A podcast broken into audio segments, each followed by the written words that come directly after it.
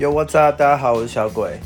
那很久没有录 podcast 了哈，就真的是荒废了很长很长一段时间。那就过去这段时间，呃，个人呃生涯上调整了蛮多啦，就是有很多很忙，有很多事情要忙，所以就每天都想着，哎，是不是该来录一下？但是就想着想着就摆一边去了，然后就继续忙我的事情。那先先恭喜各位啊，终于熬过这个疫情，然后就算是熬过了，然后各航空公司也开始招募了，也不是只有呃美国、台湾啊，现在亚洲、欧洲也都开始呃大量的招募。那希望大家都可以有一个很好的机会跟结果啦。那 延续之前的这个话题，其实我已经完全忘记我上次录到什么东西，那我只是隐隐约约记得好像要讲天气。那现在。呃，也刚刚要从，呃，现在也刚进到夏天。那夏天其实对于学飞的学生来说，算是一个很好的冲刺的机会啦。呃，绝大部分的地方在夏天的时候都可以提供不错的天气状况，让学生飞。那只有一些少数的地方比较特别。那不免说，我就是只能拿拿我所飞过的几个地方的天气特性来讲，像东岸我可能就不是很了解了。那以我我还是只能以西岸跟美国西岸跟中部的天气来，呃，中部偏西的地方来讲。那呃，就我所待过的几个地方啊，那首先我要先跟就是给大家一个一个想法来，不是观念是想法，就是呃，在学飞的时候，大家都会希望能学飞进度能越快越好，这个我完全能够理解，因为呃，毕竟每一天在学飞的每一天都是在烧钱。那，呃，还有回到，尤其是像台湾的航空公司会看说，哎、学飞学多久啊？干嘛？那这个这个东西在其他地方是不存在的。那当然，台湾的航空业有有一些比较不一样的背景，所以大家会有这种想法，那也没有办法。那可是呢，呃，我还是推荐，如果有机会的话，可以多尝试不同的地方的飞行经验。那为什么我等下会再再讲？好，那首先呢，我就先从我最熟悉的两个呃两个地方啊，就是就是波特兰 Oregon 的那个呃 Oregon 波特兰的那个 Hillsboro 跟那个 Arizona Phoenix。那这两个地为什么我会特别讲说希望大家去不同的环境飞飞看呢？主要就是因为我自己最呃飞最久的这两个地方，其实是天气是完全就是。两完全一百八十度相反的方向。那讲到 Hillsboro 的天气，其实是蛮有名的。那我呃有学有自训生，应该多多少少或多或少都听过那边的天气。那很多人也都是因为那边的天气恶名昭彰，所以就可能本来有想要考虑过那所学校，就最后觉得还是不要好了，就是很怕被拖台前。那 Hillsboro 的天气的确是蛮可怕的，的确是蛮可怕。那讲到 Hillsboro 的天气，其实 Hillsboro 天气，我们那时候在学的时候，帮他找了蛮多首主题曲的。那如果大家真的想要体验一下 Hillsboro 的天气的话，大家可以推荐一首歌，可以让大家听一下。就是这个艺人有点老了，叫黄义达。那他以前有一首歌叫《蓝天》，他的歌词简直就他妈的就是 Hillsboro 的天气。那加州的天气为什么会这么恶名昭彰呢？其中有几个原因哈，因为它是属于呃，它在美国西北岸啊，它在美国西北岸。那美国西北岸的天气通常都是相对温暖的夏天，那很干，然后冬天都非常呃，冬天都非常的潮湿偏冷哦，它也没有到极寒或者是非常寒冷，可是因为它的水汽非常的够，所以。它的结冰的状况很严重，就是常常会有大雾、浓雾，然后下那种就是带着带着雪的的呃带着水雨水的雪，那我们叫 wet snow，那或者是 snow rain，那这种这种天气呢，对飞行对飞行来讲其实很麻烦，因为呃很容易结冰，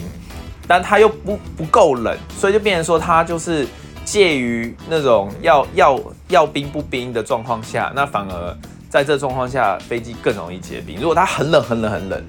掉下来的都是一些 dry snow，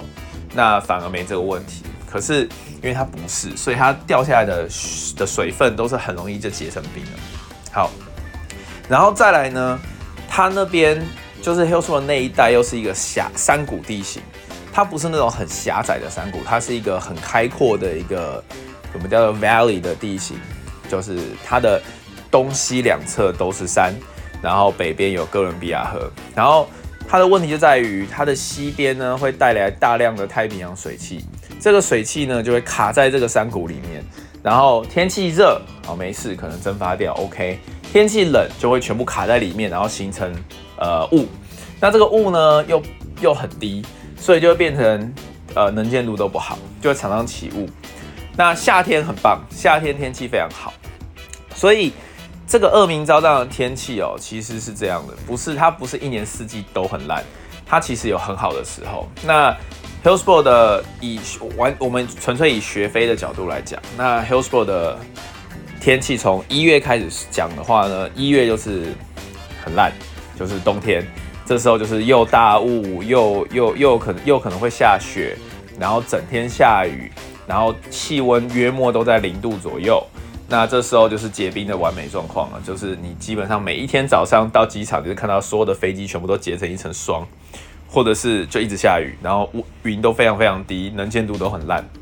那一直大概到三月左右。好，那一月、二月就是一个月。假设我们算平均三十天的话，能飞大概就是一两个礼拜，大概就一半了。然后可能也不是每个人都能飞，然后大部分都要过中午以后，就等气温上来以后比较能飞。那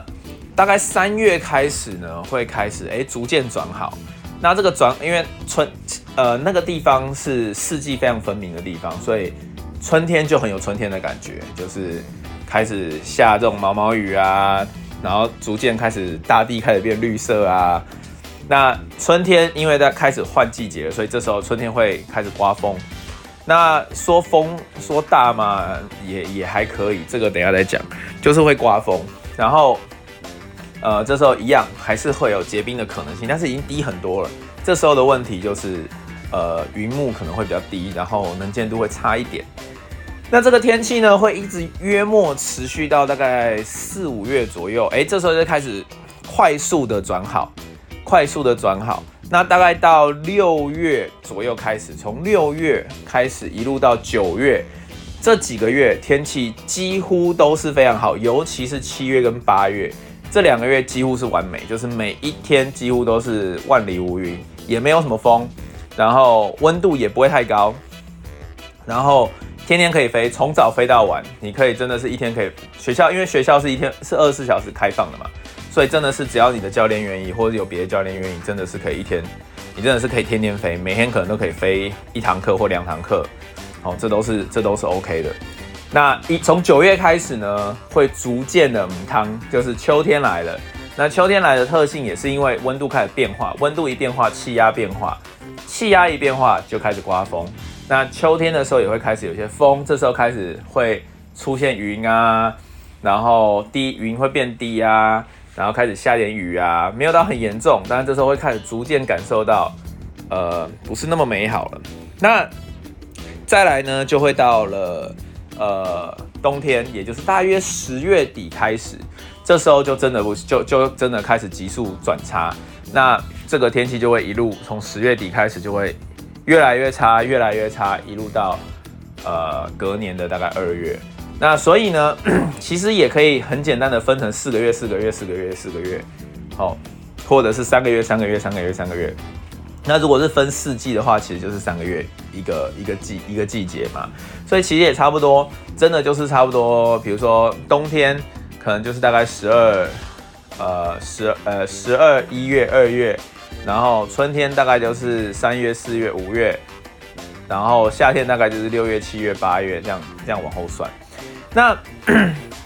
Hillsboro 最麻烦的就是呢，如果那个在学的时候，呃，人力资源充足的话，就是也就是说，如果美国市场上面有很缺飞行教练的话，其实问题并没有很大。为什么呢？因为其实可以每天等嘛。今天不行就明天飞，明天不行就后天飞，所以其实也还好。怕就怕在当美国市场很缺人，飞行教练也很缺的时候，就会变成今天一旦不能飞，可能就是五天后、六天后。那这个飞行的 training 的进度就会严重落后，因为就会你可能别可能一比如说举例来说，一张 private pilot 好、哦，可能可以在四个月左右或三个月左右完成，这一拖可能就拖个七八半年、半年八九个月都是很正常的。遇到这种状况的时候是很正常的，因为 private pilot 可能中间有三个 stage 考试，每个 stage 考试给你等了一个月。你莫你莫名其妙吹，你就再再往三个月上加，check ride 再等了一两个月，然后就这样就直接又加了半年上去了，所以这是很正常的。但是呢，听起来真的很可怕，可是也是有好处的。那这样的天气状况下呢，呃，首先就是在在那边学费的学生在呃在地面上在做准备，看天气的能力跟对天气判读的能力。就我的观察跟经验啦，其实真的是远远大呃远远强过很多地方的学生。因为举例来说，好，举例来说，像凤凰呃 Phoenix Arizona 的学生，基本没有天气判读的能力，因为那边要么就是天气母汤到直接什么沙尘暴啊，或者是那种整片整个整个 Phoenix area 都是 thunderstorm，都是雷暴雨。根本就不能飞，所以根本连看都懒得看了。要么呢，就是天天都 sky clear，就是天天都万里无云，然后就都可以飞。但是这个也不是说凤凰城的学生天气就呃那个就比较弱，不是。但是他每个地方有每个地方的 local knowledge，就是每个地方每个地方学生强项。但是在 Hillsboro 那边就是学生对，因为天气变化速度太快。真的就是你现在这一分钟往室外看是万里无云，转个头再往外看，靠云就来了。然后或者是一天二十四小时，或者是白天好，白天算你算你有十二个小时，十二个小时可能有五六种天气，这都是会一直不断的变化，一直不断的变化。所以学生大部分在做 planning 的时候呢，都会 呃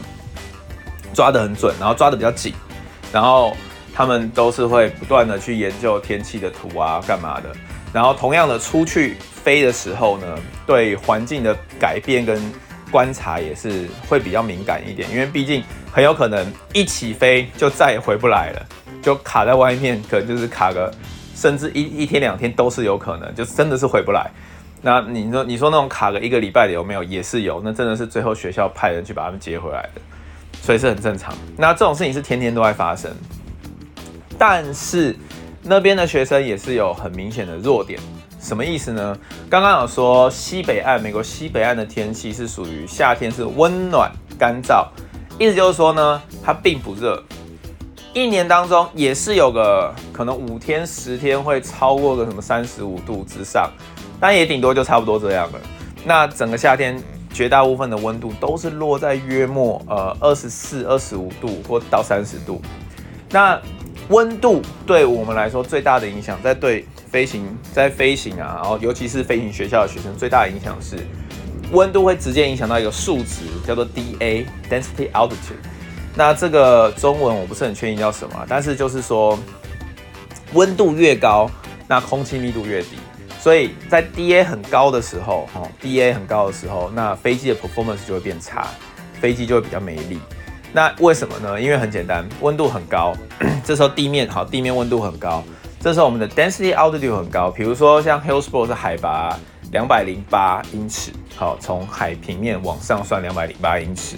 那 D 夏天的 DA 可能到两千多，那意思就是说呢，这个时候在这个海拔两百多的这个地面的大气的状况、稀薄状况等等，约莫等于两千英尺高的地方。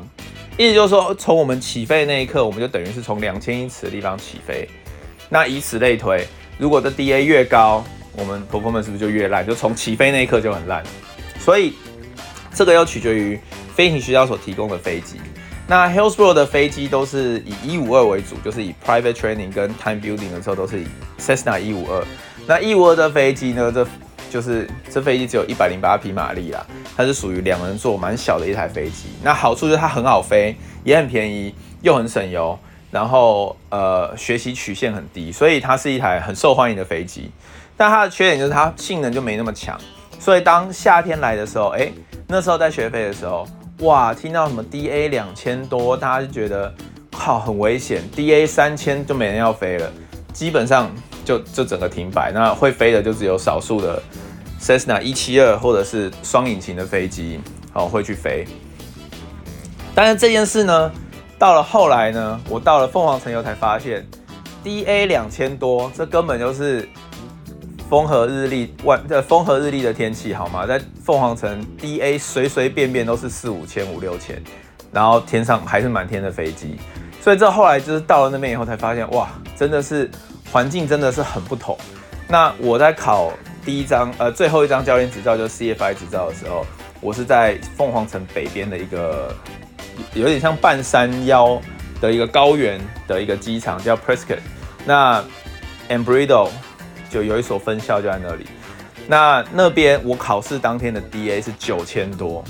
然后我上去飞的时候，我真的不知道自己在飞什么，但是那就是那个地方的状况，他们夏天都是这样子的，所以我只能说，就是真的这个就是所谓的 local knowledge，就是每个地方有每个地方的特性。再来呢，就是刚刚也讲到刮风，刮风这件事也是 Hillsboro 那边，我们平以前在学飞的时候觉得哇风很大啊，怎么样的，其实。等到我到了凤凰城以后，又发现也也没什么风，因为那边我们以前所觉得很大的风，到了凤凰城那边是日常，就整天一天到一天到晚都这样。然后 Hillsboro 又有所谓的 Crosswind Runway，就是它有一条有一条跑道跟另外的两条主跑主跑道是是垂直的，所以呢，基本上只要风大到一个程度，就全部人换到那条跑道，就又变成没什么侧风，所以。Hillsboro 学生，好，我们在学飞的时候，学生对于侧风的能力约莫就落在十节侧风就差不多了，超过十节几乎就没人要飞了。但是同样的情景搬到凤凰城，就发现十节侧风是学生放 solo 的时候，就是单飞的时候就可差不多快要可以处理的问题了。等到他们进到更高，就是比如他们开始飞 instrument 或者他们开始飞 commercial 的时候。就是那种侧风十几节，gusting 二十几节，就是阵风二十几节，学生也是飞得满天都是，那单飞都照样出去了。所以这真的就是一个很不同的环境。但是 Hillsboro 那边学生对于 IFR 就是飞在云里面的能力又特别强，因为 基本上从夏天过去以后，从秋天开始一路到春，呃，从秋天开始一路到隔年的夏天，中间这段时间几乎天天起飞就是进就是进云。就是大家学生就是很习惯云里来云里去，云里来云里去，然后这段时间就算不进云，云也都很云可能也都不高，都蛮低的，所以学生也很习惯就是在呃云之外，就是好，比如说假设云今天对地高度是假设四千多英尺，那学生可能就是飞在三千多或者是两千多，然后在左右这样躲云啊，干嘛的啊，然后联络。航管啊，看能怎么样找到更近的 route 啊，什么之类的，就他们很习惯这样的的方式在飞行。那当然，学生呃在上课的时候，尤其是在飞仪器，也就是飞 instrument 的时候呢，基本上就是可能从头到尾都在云里面飞出来，这也是有可能的。然后学生也对于切换 VFR、IFR 的这个 flight plan 啊这些东西都非常的非常的轻松，那也很习惯跟航管讲话。同样的。一样的状况搬到凤凰城就又不行了，因为凤凰城几乎没有云，所以学生真的可能在天上看到两片云，就觉得今天是个 IFR，这就是很奇妙一个地方。但是这些学，所以这些学生哎、一样受到一样的训练，因为训练都是照着法规来的嘛。可是问题是，他们受到一样训练，可他们却所有的训练都是用想象的。那我们在飞 instrument 的时候，我们会戴一个罩子，哦，把眼睛把眼睛遮住，就只能看得到仪表。我们看不到窗外，那这个叫做 simulate 的 instrument flight，就是我们是模拟，好，我们在飞，用仪器在飞飞机。那用模拟的跟在真的其实是差很多，尤其是心理上的那个负担，因为真因为模拟的，说真的，眼罩一拿掉，就又一切又恢复，又又变成所谓的 VFR，就是很轻松，就看着窗外就好了。然后这时候在飞的时候也很清楚，旁边那个人也是看得很清楚的，所以。基本上错误空间不大，在那边要小心，就是满天都是的 traffic 就好了。因为凤因为凤凰城那带的 traffic 真的很恐怖。但是在 Hillsboro 那边呢，一起飞可能两百多 feet 就直接跑到云里面去了，然后接下来的整个课程就全部都在云里面完成，然后不管要干什么都必须要跟航管讲，跟航管沟通，跟航管讨论，所以然后规划都要规划得好，因为不能说哦，我突然想怎样就怎么样，就很多时候都是要等，或者是可能被航管拒绝，那这一课有可能就泡汤。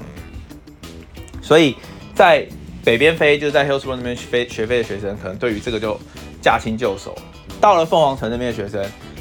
东西都学了，可是实际上他们可能还是你真的叫他们这些人进到云里面，或者去飞一趟属于真正就是真正的 instrument flight，他们可能能力就相对比较差。那这也是我自己亲身经验，就是跟着学生出去飞，发现绝大部分的学生就算飞到了 commercial，他们在这一块能力依然是不是很强。当然呢、啊，对，尤其是像台湾学费的学生来说，这东西可能就不是那么重要。为什么呢？因为当学生一旦拿到呃 commercial 执照，两百五十小时回到台湾，他们这一辈子可能都不会再接触到这种东西了，不会再有需要去自己去跟航管要这个要那个，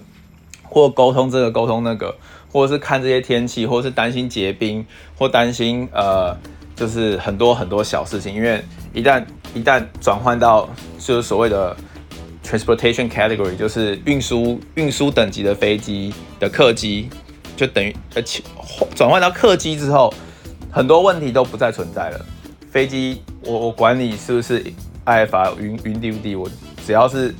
到只要是只要飞机回得来的程度，我就可以走了。那结冰就结冰啊，反正我有出兵，对不对？就这些问题都问题都相对都很小。但是，如果今天这个学生有考有考虑要留在美国，或者是去到世界其他地方发展的话，这个在不同的环境下飞，其实是有蛮多帮助的。因为学生可能在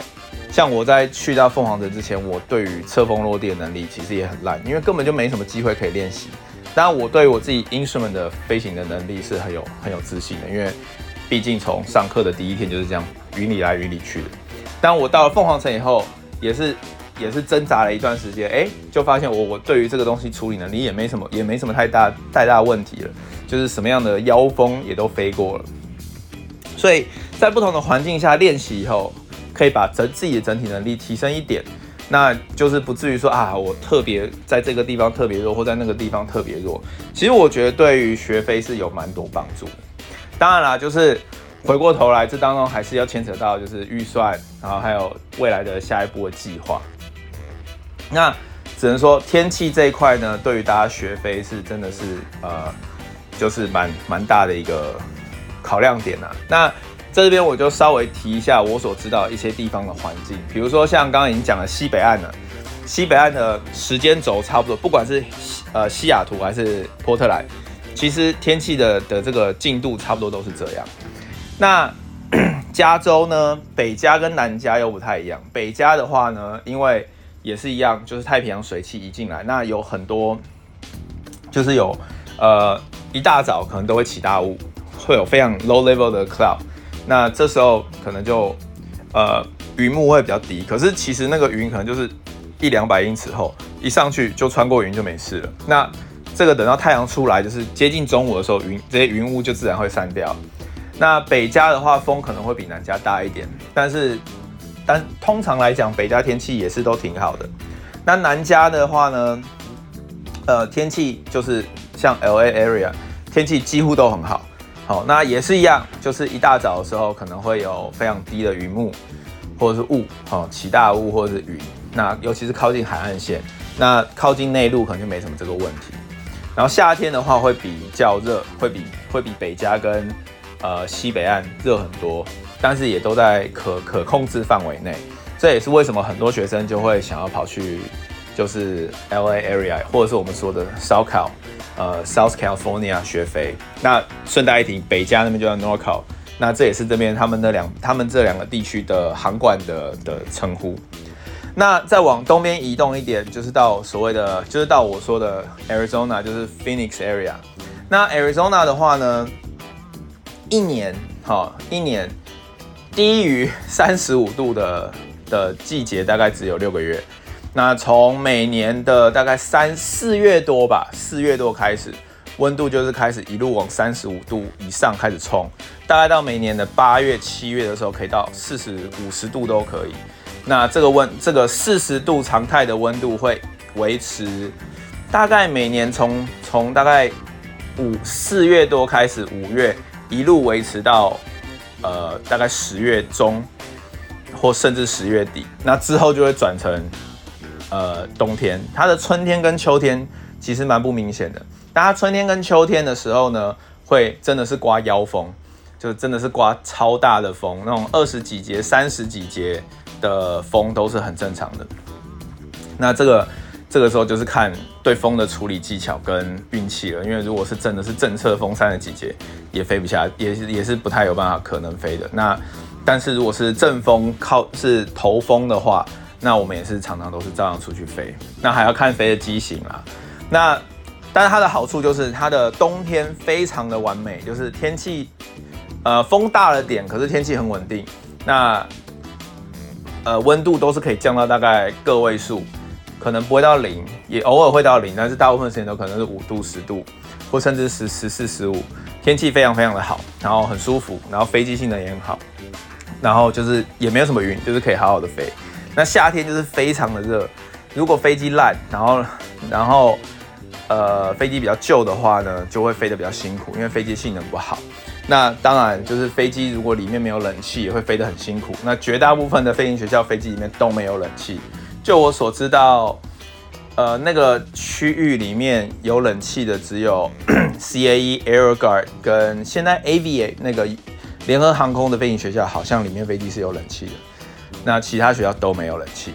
所以这夏天都真的很辛苦。那个下午的时候根本是没有办法飞，因为下午随随便便都是破四十三、四十五度。那个舱内温度，就机舱里面的温度，大概都是五六十度都有。刚打开门都是五六十度了。好，那在 呃，那它的以北呢，都是一些山谷地形，那那些地方的天气相对其实还算稳定。那再继续往往东走的话呢，德州的话，其实也就是冬天也都很稳定了。那夏天呢，相对还蛮冷的。那夏天春夏的时候，其实。什么雷暴雨啊，什么也是蛮蛮也是蛮不少的，但是早上跟傍晚天气相对也都蛮稳定，然后再继续往往往东走，就走到西岸嘛，呃东岸。那东岸的话就是像佛罗里达啊，这些地方，其实这些地方天气也都蛮好的啦。那呃就是一样，就是会有雷暴雨啊这些的问题。那那边的人对于处理雷暴雨的能力又会比东西岸的人强太多。那边人对于这种大型天气状况的处理能力就会相对的很好。那东北岸这个我就真的不熟了。那东北岸我只知道冬天的时候是蛮刺激的。然后再来的话，如果有有谁有兴趣想要去阿拉斯加飞的话呢？其实阿拉斯加也很特别。阿拉斯加大家都觉得啊，冬天一定没有办法飞。可是其实状况是，其实阿拉斯加冬天其实是可以飞的。为什么呢？因为阿拉斯加冬天其实要么 就是完全大雪，那什么都不用搞。那其他的日子呢，其实云都蛮高的，然后，呃，天气相那个气温都很低，所以飞机性能超好，然后空气状况能见度也都很棒，所以其实冬天能飞的日子还蛮多的。那夏天的话，那边也都很好飞，所以其实阿拉斯加还蛮多美国本地人会跑去那边学飞。那那边那边要比较注意的就是会有永昼跟永偏，就是很长的白天跟很长的晚上，所以如果是冬天去飞，你的白天就会很短。那如果是夏天去飞，你可能要拿到呃晚上的时速或晚上的 night train，你就会很困难。那美国法律，那那个呃 FAA 还有一条 regulation 是专门针对这个地方的，就是如果你是夏天的话，去考执照拿执照 training 的话，你如果都没有 night training，你可以有 exception，那你的执照上面就会就会有说你不能执行夜间飞行，但依然可以给你这个照。那你必须要完成你的夜间的 training，它才可以把这个 limitation remove。所以阿拉斯加是蛮特别，但是那个地方其实我觉得蛮好的。那那边地方那那边呃，就 Anchorage，我现在知道有一个台湾以前航空公司的机务大哥在那边开一个飞行学校。那 他人也很好，那那其实是一个可以考虑的地方，我觉得啦。就我个人是很喜欢阿拉斯加。那整个这个天气状况大约就是如此。所以回到我最一开始讲的，就是我觉得说，呃，如果有机会可以多去这些地方看看，在不同，如果在美国学费或者在一些其他地方学费，因为毕竟欧洲跟澳洲那些地方我就不太懂。但是如果在美国学费，我是真的很很很推荐大家能的话多去体验不同地方的天气的天气风土民情。那其实呃多体验以后，其实呃会真的是会会进步，对于自己会进步蛮多的。我们不要去跟别人比，但是就自己的话，我就觉得哎，对很多事情会更更更胸有成竹，更轻松，更。更舒服，而且是真的是了解，而不是很多时候都是碰运气的。而且每个地方的飞行员都有每个地方飞行员的特长，所以，诶，在西北岸，可能这些飞行员就对于天气判读啊、planning 啊非常的厉害。那可是，在像呃 Arizona 那边飞行员就对于高山、高原、山谷地形跟呃就是这种炎热气候的飞行。然后对于这种大风啊，很凌乱的风啊，哎，可能特别有心得，就是真的是蛮好的，就是可以到处走走看看。好，那今天就到这里啦，就是这么久没有录，突然觉得讲了才其实才三十分钟，也很蛮短，突然觉得口有点渴。那我今天就到这里，那 接下来就是不定时啦，不定时，那我就尽量尽尽量持续下去。那还是最后还是。希望大家就是都会在接下来这个呃这一波 hire hiring 的这个浪潮里面可以可以呃拿到有就是工作，因为接下来疫情恢复，我觉得啦应该不会只有这一波，应该是会有接下来会有好几波。那很多人都在怀疑说啊，航空公司现在在招人是不是骗人的啊，或者只是个噱头，或者就是你知道，因为 大家都被吓怕了。那就我所知道的一些小道消息，现在是真的蛮缺的。那各家航空公司既然伸出了手要找人，那大家就去多试试看。那 没有中也没有关系，就是下次再来。那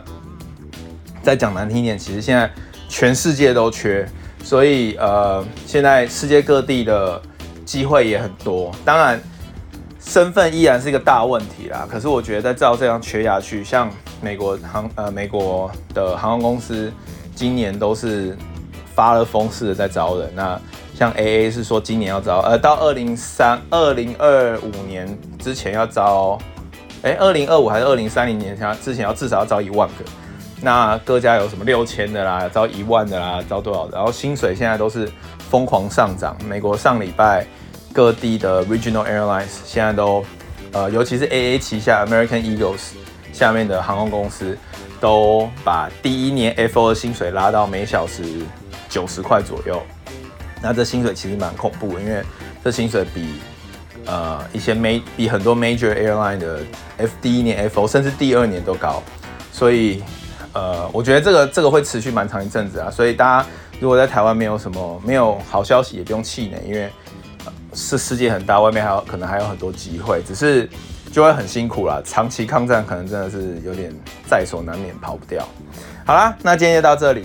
那大家加油喽，拜。